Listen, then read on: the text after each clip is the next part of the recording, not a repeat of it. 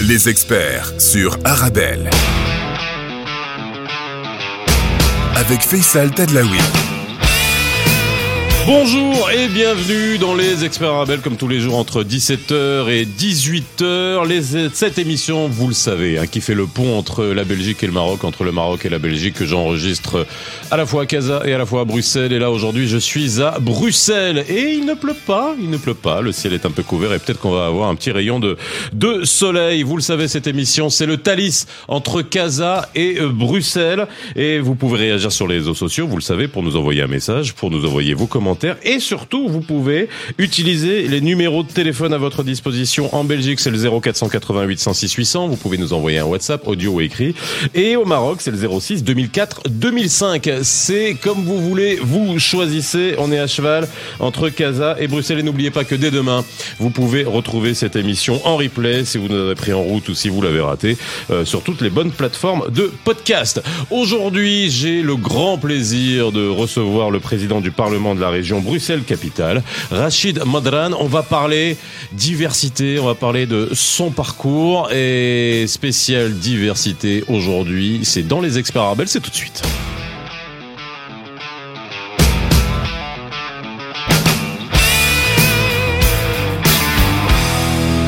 Bonjour à toutes et à tous, c'est ravi de vous retrouver comme tous les jours hein, dans les experts Arabelle. On est ensemble jusqu'à 18h. N'oubliez pas les numéros de téléphone que vous pouvez utiliser pour nous envoyer euh, des WhatsApp, le 0488 106 800, les 0488 106 800, ça c'est si vous êtes en Belgique, et le 06 2004 2005, le 06 2004 2005, ça c'est si vous êtes au Maroc. Et si vous êtes ailleurs, bon bah vous bah pareil, hein, vous pouvez l'utiliser. Il faut juste rajouter pour le Maroc 00212 et pour la Belgique plus 34. Plus 32. 34. 32. Voilà, 32. Qu'est-ce que je raconte les indicatifs? Rachid Madran, comment ça va? Ben Jusqu'ici, tout va bien. Ouais, oui, jusqu'ici, tout va bien. Après, on verra. c'est ce qu'on peut dire tout le temps, de toute façon. Vers quoi allons-nous? Alors, je sais qu'en ce moment, vous discutez du budget. je, rentre direct cash, hein, parce que ça, c'est... Après, on parlera bien évidemment de ce qui nous intéresse, et surtout, et surtout, en résonance de... Euh, du parcours de l'équipe nationale marocaine de foot, parce que ça va être lié au sujet qu'on va traiter.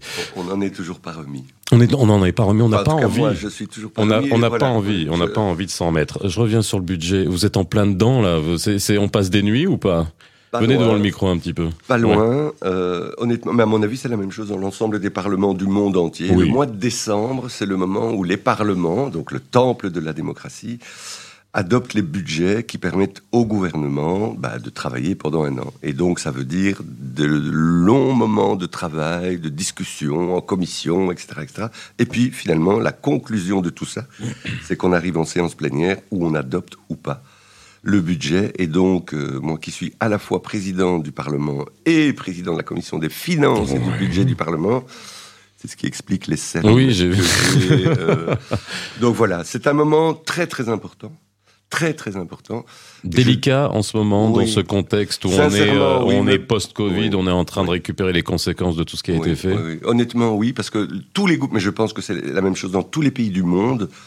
Euh, bah, on a tous vécu, enfin, on s'en souvient, cette période difficile du Covid, et donc on a beaucoup aidé, et en particulier en Belgique, où tous les gouvernements, quelles que soient les majorités, ont vraiment été à côté des citoyens. On se rend pas, pas on ne se rend pas toujours compte des efforts qui ont été faits, mais arrive un moment où, euh, voilà, tout ça doit être financé, et donc euh, c'est un peu compliqué. Bon, alors euh, on va parler de diversité parce que c'est c'est le sujet que je voulais traiter aujourd'hui avec vous et merci encore une fois d'être d'être venu, surtout de vous extirper hein, de ces de ce de cet agenda qui est extrêmement chargé justement en ce moment euh, euh, à propos du du budget. Allez, on, on reprend d'un point qui est juste magnifique pour pouvoir finalement broder autour parce que j'ai pu faire quasiment euh, plein d'émissions sur des sujets totalement différents et le rattacher à au parcours et à cette épopée des Lions de l'Atlas dans, l'équipe de foot euh, euh, du Maroc. Pourquoi? Parce qu'on parle de beaucoup de choses. On parle de, du Maroc, on parle du petit poussé, on parle de la diversité, on subit euh, des critiques euh, qui sont d'une bassesse euh, monumentale, et de l'autre côté, on a une, une fierté qui est quasiment semi-planétaire vis-à-vis de les coupes de foot, parce que il y a une métaphore qui est juste géniale de, de, de cette équipe de foot. Un, avant qu'on essaie de décortiquer ça, euh, peut-être d'un point de vue académique, c'est comment vous l'avez vécu ça? Parce que vous êtes de Berken. De Berken. Donc le pays de Portugal, Tchède, les oranges, les clémentines, c'était juste hallucinant. Je n'ai jamais de ma vie vécu un moment aussi intense. Alors, évidemment, euh, bah, on est à la fois belge et marocain, marocain et mhm. belge. voilà, pour marcher, il faut deux pieds. On a un père, on a une mère, donc on aime tout le monde. Mais ce qui s'est passé est juste incroyable. J'ai vu des gens pleurer. On m'a téléphoné du Maroc. On m'a en direct, j'avais à Breken des gens qui étaient dans des cafés, qui regardaient. Tout le monde trouvait ça incroyable. C'est une, comment dire, la Coupe du Monde a été une épopée pour euh, pour le Maroc. Euh, ils, ont, ils ont été fantastiques. Ils ont fait rêver au-delà des frontières du Maroc. Et puis, il y a aussi quelque chose que j'ai adoré, et en fait, je m'en suis rendu compte après, c'est que l'équipe du Maroc a montré que le Maroc est un pays mondialisé. Mhm. C'est-à-dire que tous ces joueurs sont du monde entier, mais ils sont tous très attachés au Maroc. On avait des gens qui sont nés en Espagne, en France, en Belgique, au Maroc, peu importe. C'était une équipe mondialisée. Et au fond, tout le monde s'est rassemblé autour du drapeau, autour de l'équipe, autour de l'exploit. Et en fait, tout le monde s'est identifié à cette équipe. Vous l'avez dit, je trouve que vous avez trouvé le, beau mot. C'était le petit pousset que personne n'attendait. Et puis il y a eu cette fierté d'être marocain, cette fierté d'être euh, arabe, cette fierté d'être africain, et puis en même temps d'être immigré. Et puis, et au fond, ils ont fédéré tout le monde.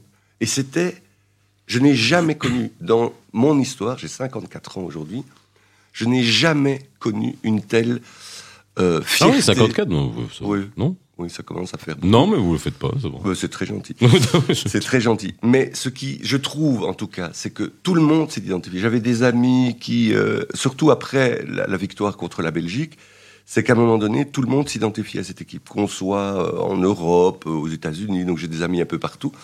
Tout le monde me disait, mais ce qu'ils sont en train de réaliser est incroyable. Et je n'ai jamais senti ce autant de fierté dans le regard des enfants, dans le regard des mamans, des parents. Et nous, les enfants de l'immigration, c'était une manière de dire au Maroc, vous voyez, c'est MRE dont on parle toujours, euh, au fond, au fond, bah, ils ont contribué à la victoire du Maroc. Alors justement, voilà. Euh, maintenant on va. Donc j'étais très fier de, toute cette équipe et j'étais très fier du Maroc. Quelle, quelle fierté pour ce pays magnifique, Alors justement, on va on va profiter de ça parce que euh, alors vous êtes à l'origine d'une loi sur la diversité mmh. ici, une ordonnance euh, Madran et puis on va parler aussi hein, des assises de, de, la lutte contre le racisme hein, qui ont eu lieu l'année dernière. Est-ce que ça a donné aujourd'hui? Parce qu'on est dans l'actu, hein, il y a, il y a, quelque chose de, de, très actuel qui a, qui a été qui a été décidé, mais qu'est-ce que on répond justement à toutes ces critiques en disant euh, bah, bah, finalement c'est pas une équipe euh, de, Marocains c'est une équipe de euh, d'Espagnols de, Belges de Français alors voilà. Est-ce que comment on explique que cette diversité justement elle est utile à double sens? Est-ce que ça ne dénote pas aussi en espèce encore de qu'on est, on a encore du boulot pour faire accepter cette diversité pour, euh, et, lutter contre le racisme. Mais vous posez une question essentielle. Euh, c'est marrant parce que on pose rarement cette question à la France. L'extrême droite pose cette question. Oui, constamment. Jean-Marie Le Pen euh, et toute cette bande. Quand ils regardent l'équipe française, qu'est-ce qu'ils se disent? Est-ce qu'ils se posent la question de savoir si c'est une équipe française ou pas? Oui, ils le disent. Ils disent, mais c'est pas une équipe française. Sauf que les Marocains, d'ailleurs, on a même un ministère des Marocains résidant à l'étranger. Donc nous, on a intégré, enfin nous, les Marocains du monde ont intégré cette idée de cette double appartenance. Oui, et c'est une fierté. Moi, je m'en cache pas, je suis belge, né en Belgique, d'origine marocaine, mais je me sens aussi marocain. Ce qui non, mais ça pose problème à beaucoup de gens. Ils disent oui, mais vous avez une double loyauté. Oui, parce que mon histoire est celle-là. C'est mon histoire. Mon histoire, c'est l'histoire de d'un gamin qui est né ici parce que ses parents ont été amenés ici et ils ont grandi ici et voilà. Mais est-ce qu'on peut un jour se dire que la diversité, au fond, c'est une richesse? Les grandes entreprises aujourd'hui, elles ont compris ça. Elles ont compris qu'avoir dans leurs équipes des gens avec des origines, des cultures, des histoires différentes, c'est bon pour l'entreprise. Donc c'est bon pour une société. C'est bon d'avoir des gens de toutes les origines, parce que ça enrichit. Et il n'y a pas de souci à avoir des gens qui ont des doubles loyautés. Et d'ailleurs, je me souviens, paix à son âme, mon père disait toujours, je lui disais, mais si jamais le Maroc joue contre la Belgique, toi, tu serais pour qui? Et il me disait, ah, dit 0-0, 1-1, c'est très bien. c'est très bien, c'est très bien. Et de ça, on a gardé quoi? C'est-à-dire, il, il, nous disait toujours, n'oubliez jamais d'où vous venez, mais n'oubliez pas que ce pays vous a accueilli, vous a construit, vous a éduqué, vous a soigné, vous a amené là où vous êtes, et donc on doit à ce pays tout. Et donc moi, j'ai une loyauté, d'ailleurs, si je fais de la politique, c'est pour rendre à ce pays ce qu'il m'a donné. Mais je n'oublie pas d'où je viens. Et c'est ce qui me conforte dans mes racines. Parce que j'aimais bien, je ne sais plus qui a dit ça un jour, en disant un arbre, il a besoin de racines, de, racines bien solides. Savoir d'où on vient pour savoir où on va. Je trouve que ça, c'est une métaphore qui est assez importante. Et donc moi, oui, je suis, avec mes enfants... Je suis issu de l'immigration. Hein. Bah, Est-ce que vous venez de dire, regardez? C'est magnifique. Ah, je ne savais pas. Ah ouais, Je ne savais pas. Mais c'est important de se dire, on a des racines, elles sont quelque part, on a des aïeux qui viennent de... Moi, je dis toujours Berken, mais au-delà de Berken, c'est la plaisanterie, mais c'est le Maroc. Oui, mes parents sont venus de là. Ici, ils ont construit ce pays. Et en construisant ce pays, bah, ils nous ont élevés. Mais ce pays nous a beaucoup donné, beaucoup donné. Mais c'est pas parce qu'on a grandi ici qu'on a oublié d'où on vient. Et donc c'est pour ça que je suis très très attaché au Maroc, et particulièrement au nord-est du Maroc, une petite ville qui s'appelle Berkane. On la connaît surtout pour les oranges. Depuis peu, on la connaît pour le football. Absolument. Parce qu'elle a une équipe extraordinaire. C'est un peu en Belgique, on a une équipe qui s'appelle l'Union Saint-Gilloise. C'est un peu la même histoire. Ah non, mais Balkan, c'était pareil. C'était le petit poussé qu'on n'attendait pas dans le championnat. Et puis voilà. On fait une petite pause. Hein. Rachid Madeleine est avec moi aujourd'hui, président du Parlement Région Bruxelles-Capitale. On parle de diversité, on va parler des différentes lois, on va parler aussi de la perception qu'on a en ce moment et de la montée aussi hein, des extrêmes qui, qui existent. Et euh, qu'on essaye de comprendre finalement parce que on est avec des générations, générations, générations après les, vagues d'immigration et on se demande finalement euh, vers quoi on va aujourd'hui. N'hésitez pas à réagir. Hein, 0488 106 800 si vous êtes en Belgique, sur WhatsApp et 06 2004 2005 si vous êtes euh, au Maroc. On fait une petite pause, on revient juste après dans les experts. Posez toutes vos questions au numéro belge WhatsApp 0488 106 800. De retour sur le plateau des experts Arabelle aujourd'hui. Rachid Madram est avec moi, président du Parlement région Bruxelles-Capitale, qui, qui s'est extirpé hein, des euh, négociations et des discussions autour du, du budget pour venir euh, passer euh, quelques minutes avec nous pour notre plus grand plaisir. Oui, mais bah, pour nous aussi. Et j'espère que vous reviendrez. on parle de diversité. Alors j'aimerais juste revenir sur les stores, si peut-être là, les gens qui vous connaissent ici à Bruxelles, mais au Maroc, on connaît votre nom, mais peut-être pas aussi votre parcours. Et quand on revient un peu, et justement, vous êtes à l'origine de, de lois sur la diversité, donc vous étiez très engagé. Euh, j'ai oublié de dire, hein, vous êtes PS, donc euh, socialiste. Comment pourrait-il en être autrement, j'allais dire, avec votre ligne et, et, vos discours. Donc vous avez vécu toutes ces, toutes ces époques des années 80. Euh, avec touche pas à mon pote en France, Harlem Désir, tout ce qu'on a, tout ce qu'on a pu voir, ce qui était la France des années 80, pleine d'espoir, ce qui était la France top, hein, la France de Balavoine, euh, voilà, d'Arlem Désir, etc. Même s'il y avait cette crispation, ouais, changer le monde. Ça a bien changé, mais, pas, pas, comme on voulait, pas comme on voulait. Euh, si on devait euh, comparer finalement, même si les histoires ne sont pas pareilles entre la Belgique et la France, mais vous savez qu'au Maroc on a ce fâcheux et on va dire organique et naturel réflexe de se comparer à la France, qui est normal, on va pas. Si on devait comparer finalement l'histoire de des discriminations et entre la Belgique et la France, est-ce qu'il y a des, des, points communs ou c'est totalement différent? Il y a des points communs. Un point commun, c'est euh, même si la Belgique n'a pas été euh, n'a pas colonisé euh, l'Afrique du Nord, c'est plutôt la France. il n'en reste pas moins que en, en Europe occidentale, il faut dire les choses telles qu'elles sont, moins dans les pays anglo-saxons, mais en Europe occidentale, ce qu'on constate, c'est qu'il y a une difficulté pour les enfants de l'immigration de rentrer dans le circuit. Il y a ce qu'on appelle la discrimination à l'embauche, que ce soit en France, en Belgique, en Hollande, ailleurs. Il y a, en tout cas en Belgique, qui est un des plus mauvais élèves euh, de l'Europe, ce qu'on appelle, c'est un peu technique, mais on appelle ça une ethnostratification du marché de l'emploi. Ça veut dire quoi? Ça veut dire qu'on retrouve les enfants de l'immigration dans les métiers pour lesquels on a fait venir les parents. Ok. Et, Et ça, quatre générations après? Oui, trois, quatre, cinq générations après. Et donc ça veut dire quoi? Ça veut dire qu'il y a un problème, même s'il y a des exemples magnifiques bah de oui, moi j'en rencontre, des hein, médecins, ouais, des ouais. avocats, etc. Mais globalement, quand on regarde les chiffres de l'Organisation internationale du travail, on voit qu'à compétence égale, à diplôme égal, il est trois fois plus difficile pour un enfant de l'immigration maghrébine ou subsaharienne d'avoir un emploi. Et donc il y a encore aujourd'hui un grand souci au niveau de cette discrimination. Alors on a mis en place des tas de mesures, etc. J'ai fait une loi qui a permis Mhm. d'engager une série de gens dans la fonction publique. Il n'en demeure pas moins qu'aujourd'hui, quand on fait l'état de la situation, on retrouve chez les moins de 25 ans, notamment maghrébins, musulmans, arabes, subsahariens, plus de gens qui ont des difficultés à trouver de l'emploi. Ça pose la question de la diversité dans les entreprises, dans la fonction publique, etc. etc. Et moi, comme je ne voulais pas euh, mais pointer du doigt le secteur privé qui engage, j'ai dit, mais d'abord que les services publics montrent l'exemple. Ce qui fait que, par exemple, en Belgique, depuis peu, Mhm. depuis très peu de temps, on commence à avoir des greffiers, des magistrats euh, d'origine étrangère. Mais jusqu'il y a peu, dans la justice et dans d'autres fonctions, il n'y en avait pas. Et donc il a fallu faire des lois qui permettent d'ouvrir. Aujourd'hui, je pense que tout le monde est d'accord sur l'idée de dire, bien sûr, il faut ouvrir.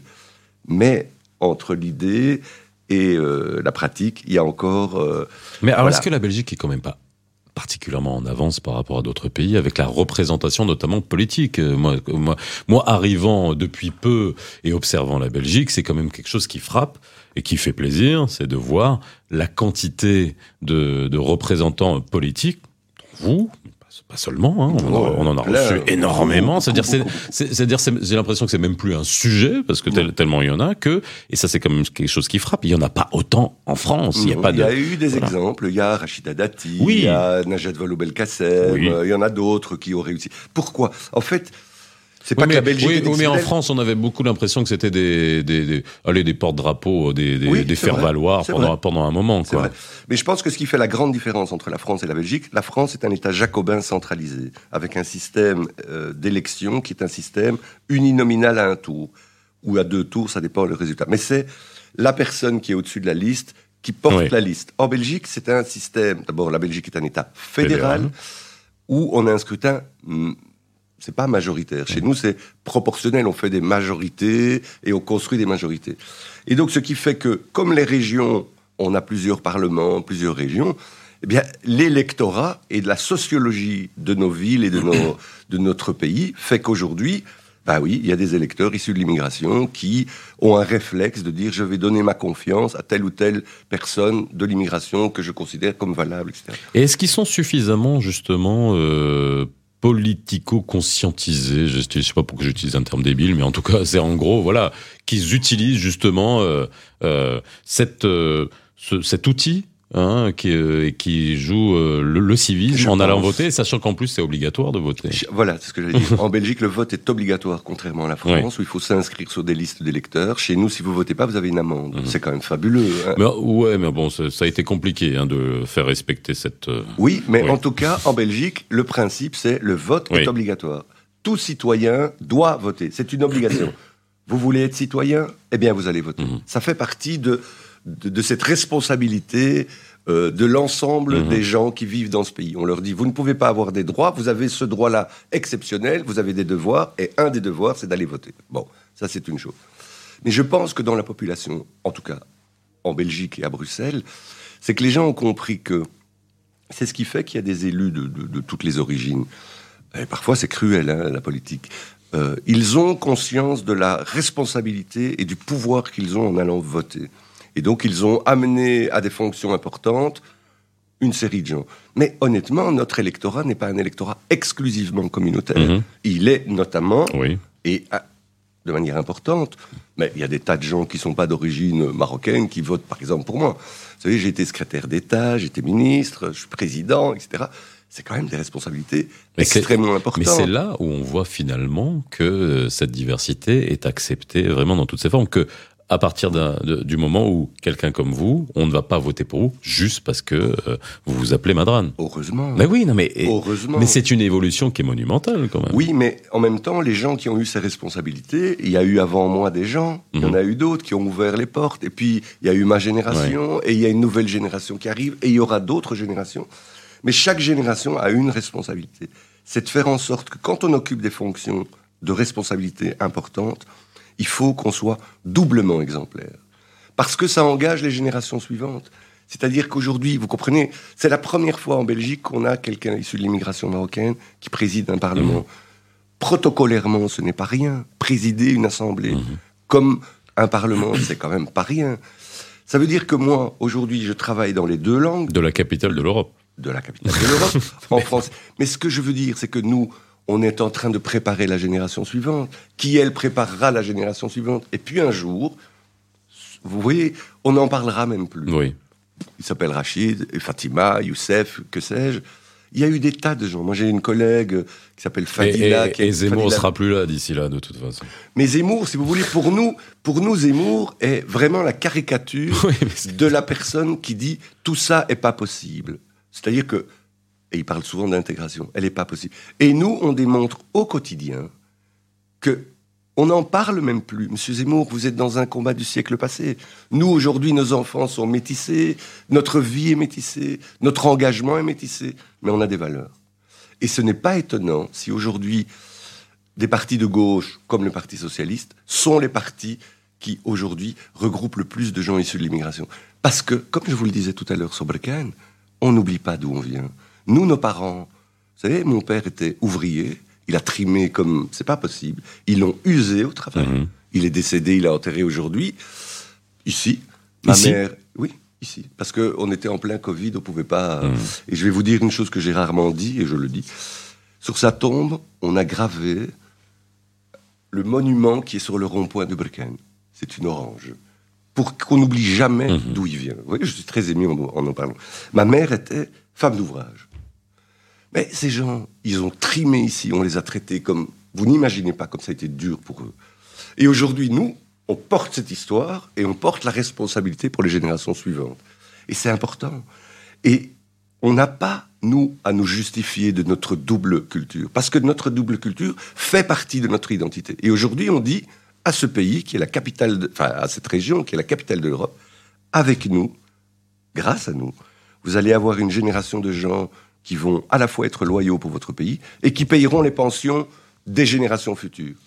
Et je pense que c'est important. Une petite pause et on revient juste après dans les experts. Arabelle Rachid Madran, président du Parlement Région Bruxelles-Capitale, est avec nous. On va parler du plan de lutte contre le racisme et puis essayer aussi, hein, voilà, de décortiquer euh, l'histoire. J'aimerais aussi avoir votre avis sur le Qatar bashing une fois que une que maintenant que la Coupe du Monde est, terminée. Restez avec nous, on revient juste après dans les experts Arabel. Posez toutes vos questions au numéro belge WhatsApp 0488 106 800.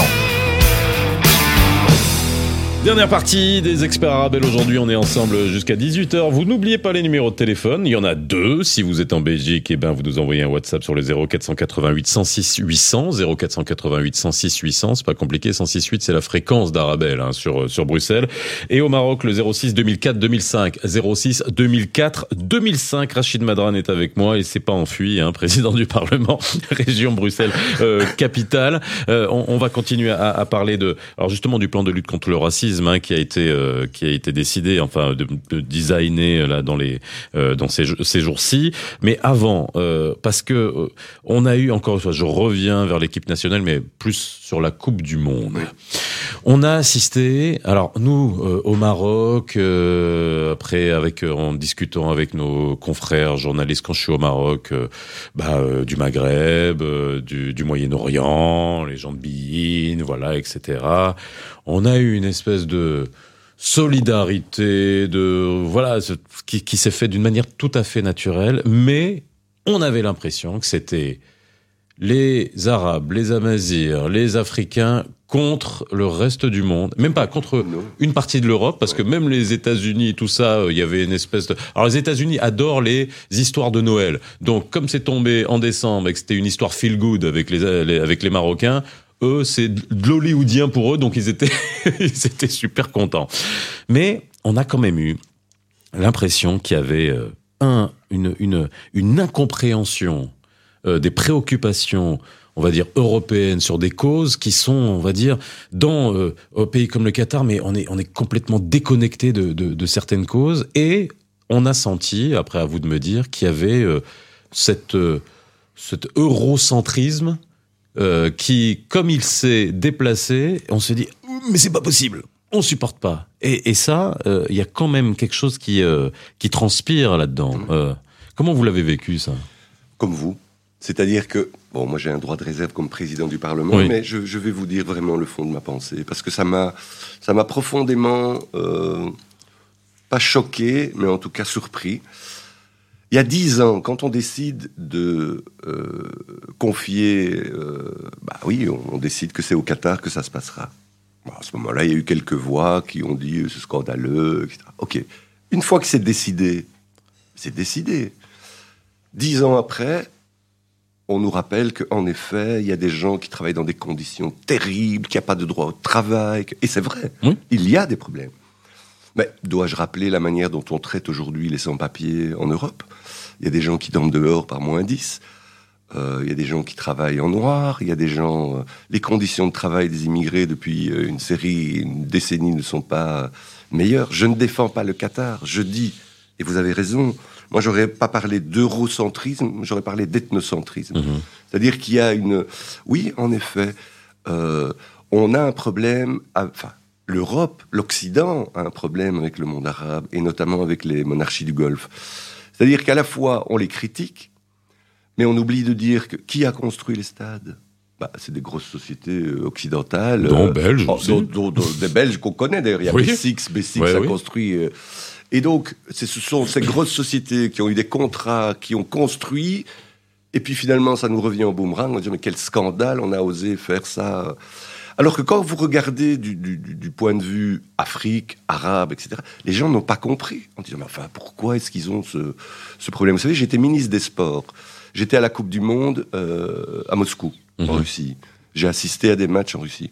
Moi, j'ai pas entendu des gens m'expliquer que c'était scandaleux d'aller en Russie. Moi-même, avec mon équipe, je me souviens, on s'est posé la question de dire est-ce que, est que j'y vais? Est-ce que j'y vais mmh. pas? C'est quand même pas un modèle de démocratie.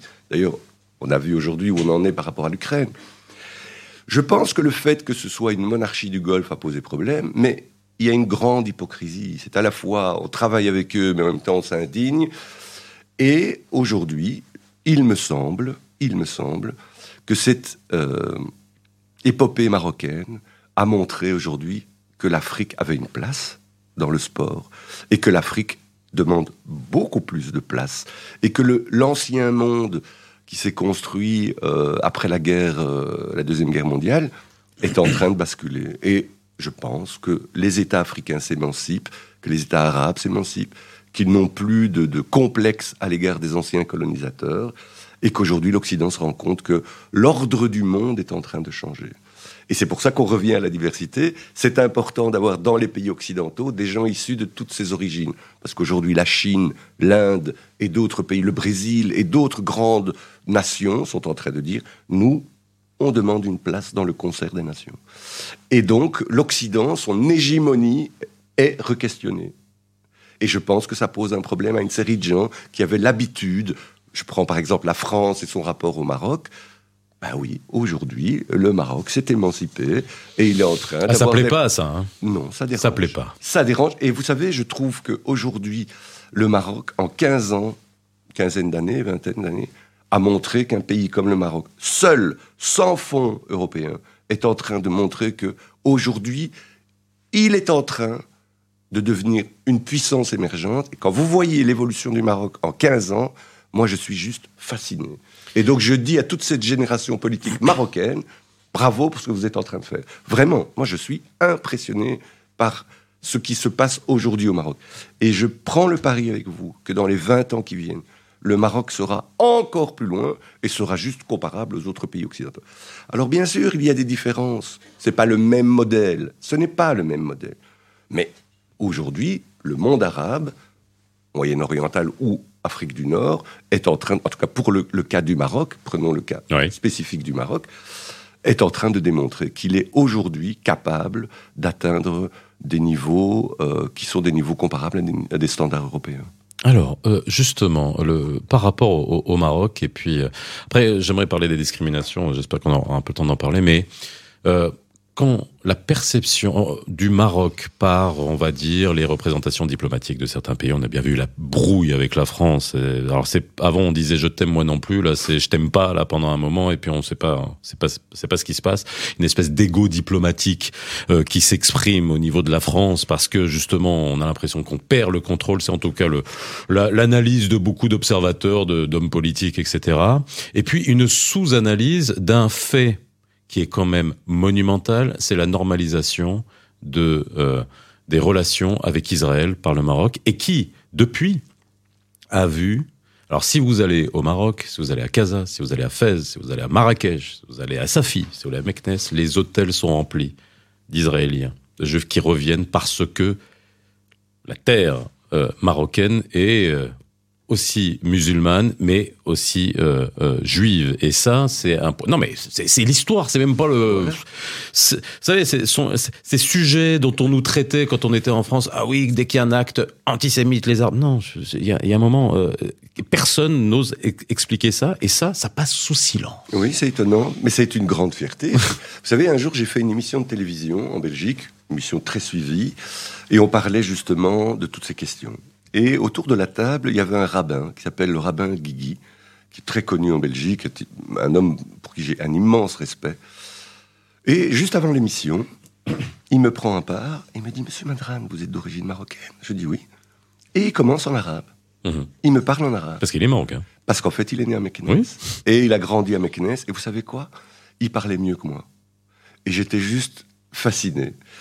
Et en fait, beaucoup de gens ont oublié, mais dans l'histoire du Maroc, il y a des Marocains qui sont de culture et de confession juive, mais qui sont des Marocains à part entière.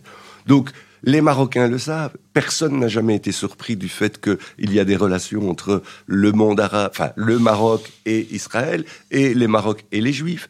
Ça n'empêche que nous sommes très sensibles à la question de la Palestine et que nous voulons évidemment deux États pour ces deux peuples et nous soutenons les Palestiniens. Mais c'est en normalisant justement que ça permet d'avoir des leviers parce que si on, ben voilà. Sinon rien n'a été fait hein, depuis. Euh, J'allais vous dire que vous savez, j'ai été frappé. On revient euh, au Lion de l'Atlas. Je suis désolé, je reviens toujours ah non, non, mais c'est très bien. Mais j'ai été frappé, mais et très ému. Dans les territoires occupés, il y avait des Palestiniens qui brandissait le drapeau palestinien et le drapeau marocain.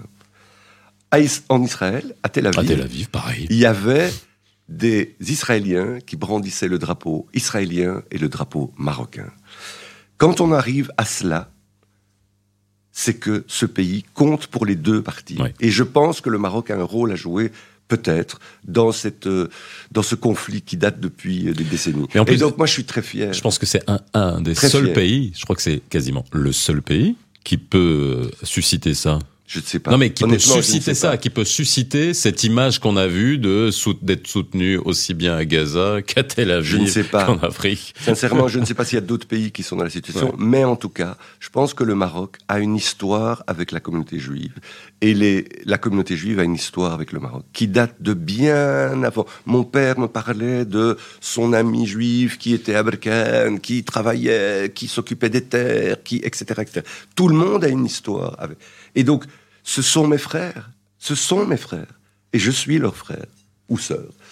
Et aujourd'hui, ça ne m'étonne pas. Les Marocains le savent, les Marocains de l'étranger le savent. Et donc, ce qui s'est passé au Maroc, et moi, je, je salue ce qui s'est passé, les accords d'Abraham, moi, contrairement à d'autres, je les soutiens à 100%. Parce qu'on ne fait la paix qu'avec ses adversaires. Mmh. Et si le Maroc peut apporter sa petite pierre pour essayer de contribuer à une solution, je pense qu'il a un rôle à jouer important. Et donc voilà, moi je suis de la réelle politique. C'est de la réelle politique. Hein. Oui, c'est de la réelle, mais avec avec des Marocains qui aujourd'hui, et vous l'avez très justement. Il y en a qui sont pas d'accord. Hein. C'est surtout ça. Non mais voilà, mais au Maroc, alors moi j'ai vu encore une fois les médias français quand on a vu le drapeau palestinien brandi sur euh, truc. Ah mais pourquoi? Mais et alors, c'est une cause comme une autre, ça d'une part. Et puis, personne n'a dit qu'au Maroc tout le monde était d'accord, mais euh, tout le monde, euh, voilà, s'exprime. Euh, on peut s'exprimer sur ce sujet ou pas, ou être d'accord. Mais voilà, il y a un moment, cette, cette, voilà, cette, cette crise cristallise beaucoup de choses. On va sortir de la diplomatie. Et c'était pour finir parce qu'on parle de discrimination. je voulais quand même avoir votre votre avis sur la manière avec laquelle les pays européens ont lancé des débats au Qatar justement sur la cause LGBT. Euh, est-ce qu'on n'est pas dans un déphasage euh, culturel et sur euh, une espèce de... Alors, autant ces discriminations en Europe, elles sont réglées, il y a eu des combats, mais qu'on essaie de les mettre en terre où on connaît le, le, contexte, où culturellement on a des années-lumière. Euh, est-ce que c'était quelque chose qui, euh, qui est défendable, vous qui luttez contre les discriminations? Bah, Écoutez, en Belgique, euh, qui est un pays en avance sur toutes ces questions de lutte contre les discriminations, bah, considère que les discriminations à l'égard de, toutes les minorités sont, des, si vous voulez, des combats qu'on doit porter. Alors évidemment, dans les pays musulmans, etc., la question n'est pas encore aujourd'hui euh, aussi prégnante qu'ici. Ces pays doivent avancer sur ces questions. Il faut être clair. Mhm. À un moment donné, si on veut, si ces pays veulent avoir les standards de l'Occident, ils doivent aussi faire leur propre examen de conscience. Et donc moi, ce que je dis, c'est il faut qu'il y ait une double critique les pays arabes, musulmans, les pays africains qui veulent ressembler à l'Occident avec les standards occidentaux doivent s'interroger sur la place des minorités chez eux. Il n'est pas normal que des gens soient discriminés en raison de leurs préférences sexuelles dans le monde arabe. C'est une réalité. Les pays arabes, musulmans, doivent le savoir. D'un autre côté, il est difficile d'aller faire la leçon aux autres quand, ici, on n'est pas tout à fait en règle avec, les, par exemple, les minorités. Mmh. Je pense à, aux droits des sans-papiers, aux droits des, gens issus de l'immigration. Donc, moi, je enfin, personnellement, je pense que aujourd'hui, on doit combattre de la même manière toutes les formes de discrimination. Toutes. Donc, je demande aux pays arabes, malgré leur histoire et leur culture, d'avancer sur ces questions. Et je comprends que c'est un problème culturel, ça prendra du temps, mais ils doivent avancer. De l'autre côté, ici, il faut aussi que les gens réfléchissent à toutes ces formes de discrimination qui continuent à perdurer dans les États euh, occidentaux, notamment à l'égard, bah, oui, des gens issus de l'immigration, euh, etc. C'est très difficile. Donc c'est un équilibre difficile. Donc je suis à la fois, je comprends, puisque je suis moi-même d'origine marocaine, je comprends que dans les pays musulmans, c'est difficile.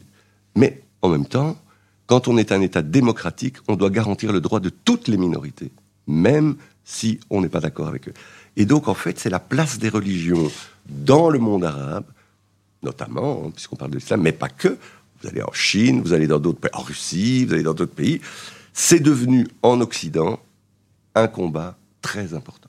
Donc il faut que aujourd'hui, les États qui veulent les standards occidentaux sachent que c'est une des préoccupations aujourd'hui. C'est difficile, je le concède. En admettant que ces pays-là veulent adopter les standards occidentaux. Si c'est ce qu'ils souhaitent. Si c'est ce qu'ils souhaitent, voilà.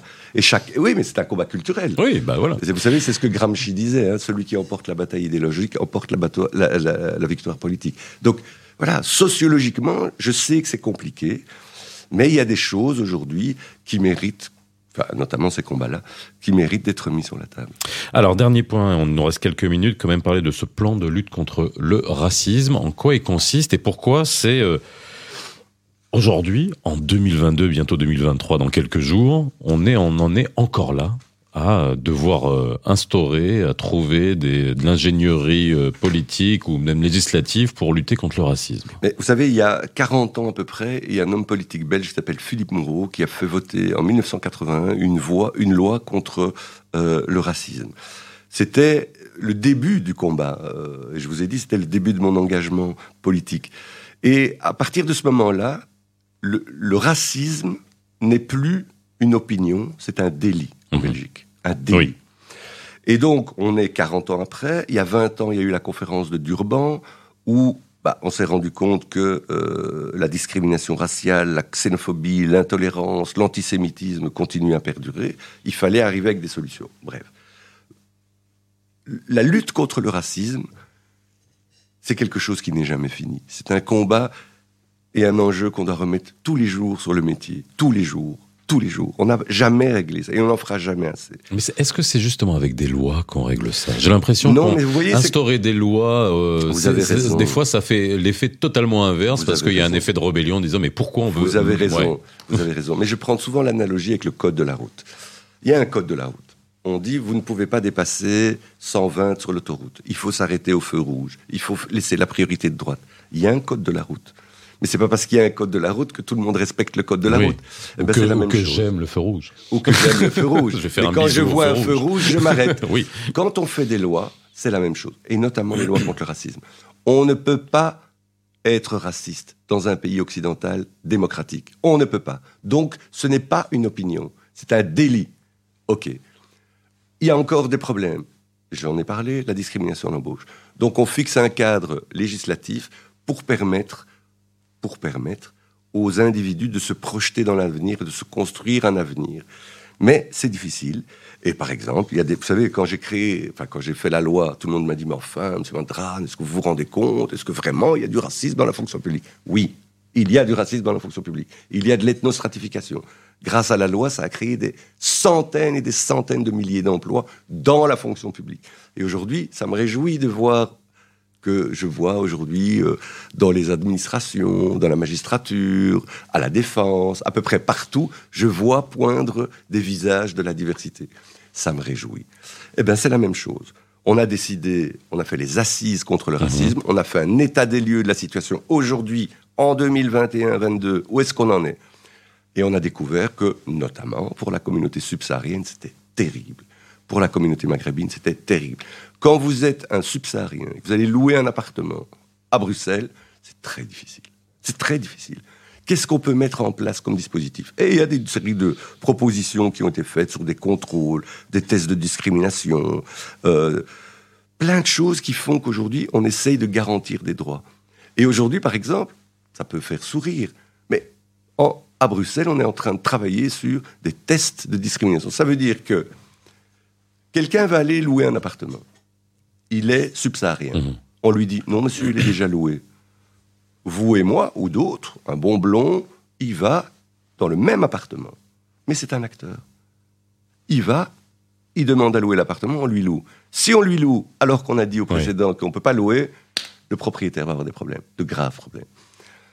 Ça a l'air comme ça anecdotique, mais c'est très important. Idem pour la discrimination de l'embauche. On va faire des tests. Je m'appelle Pierre François et je postule à un emploi où je m'appelle Youssef, Fatima ou Mamadou, je postule pour le même emploi, avec le même diplôme. Mon premier stage en France, je rappelle, ça m'a, ça m'a marqué à vie. Hein. On m'a dit, tiens, carte de visite, parce que je devais passer des appels, et on me dit, tu vas t'appeler Pierre Cattel. Waouh. Voilà. Ben je m'en rappellerai toute ma vie. Hein. je l'ai pris en pleine tronche. Hein. Voilà. Et pourtant, vous n'avez pas le physique de quelqu'un. Ouais, mais je devais parler au téléphone et me présenter. C'était de la vente au les téléphone. Centres, euh, Les centres d'appel. Oui, mais vous voyez, tout ça fait qu'aujourd'hui, on se rend pas compte, mais on essaye de, on essaye d'améliorer la situation de tous ces gens. Mais aujourd'hui, à Bruxelles, et je le dis vraiment, c'est très dur pour la communauté maghrébine, mais c'est encore plus dur pour la communauté subsaharienne. Et donc notre responsabilité, c'est de continuer à nous battre pour que nos enfants et les enfants de nos enfants, demain, ne se posent plus la question de pourquoi est-ce que moi j'ai plus difficile que les autres Vous savez, un jour, dans une émission de télé, je dis Mais qu'est-ce que vous voulez qu'on fasse Nous, on est né ici, on a grandi ici, on est à la deuxième, troisième, quatrième génération. Est-ce que vous voulez que je me teigne les cheveux en blond? Est-ce que vous voulez que je me déguise en Gilles de Binche? Qu'est-ce que vous voulez Tout le monde n'est pas blond. Hein. Dites-moi, qu'est-ce... non mais qu'est-ce que vous voulez qu'on fasse de plus pour s'intégrer? Dites-nous. Et en fait, on n'a pas de réponse. Et donc, c'est pour ça que je dis un double examen de conscience les Occidentaux doivent faire leur propre examen de conscience et la communauté arabo-musulmane et subsaharienne doit faire son propre examen de conscience. Et peut-être que ça apportera, peut-être, des choses pour nos enfants, parce qu'on travaille pour nos enfants. Et donc moi, si je me suis engagé en politique, c'est bien pour ça, c'est essayer de faire en sorte que demain, la vie de nos enfants sera plus simple que celle que nous on a vécue et que celle que nos parents ont vécue. Merci beaucoup, Rachid Madran, d'avoir été avec nous dans les experts Arabelle. Je rappelle, président du Parlement région Bruxelles-Capitale. Euh, Merci. On se retrouve très vite dans les experts Arabelle, comme tous les jours, entre 17h et 18h. N'hésitez pas, n'oubliez pas à utiliser les numéros de téléphone WhatsApp de l'émission. Si vous voulez nous envoyer des messages audio ou écrits, le 0488 106 800 si vous êtes en Belgique et le 06 2004 2005 si vous êtes au Maroc. Bye bye. Les experts sur Arabelle.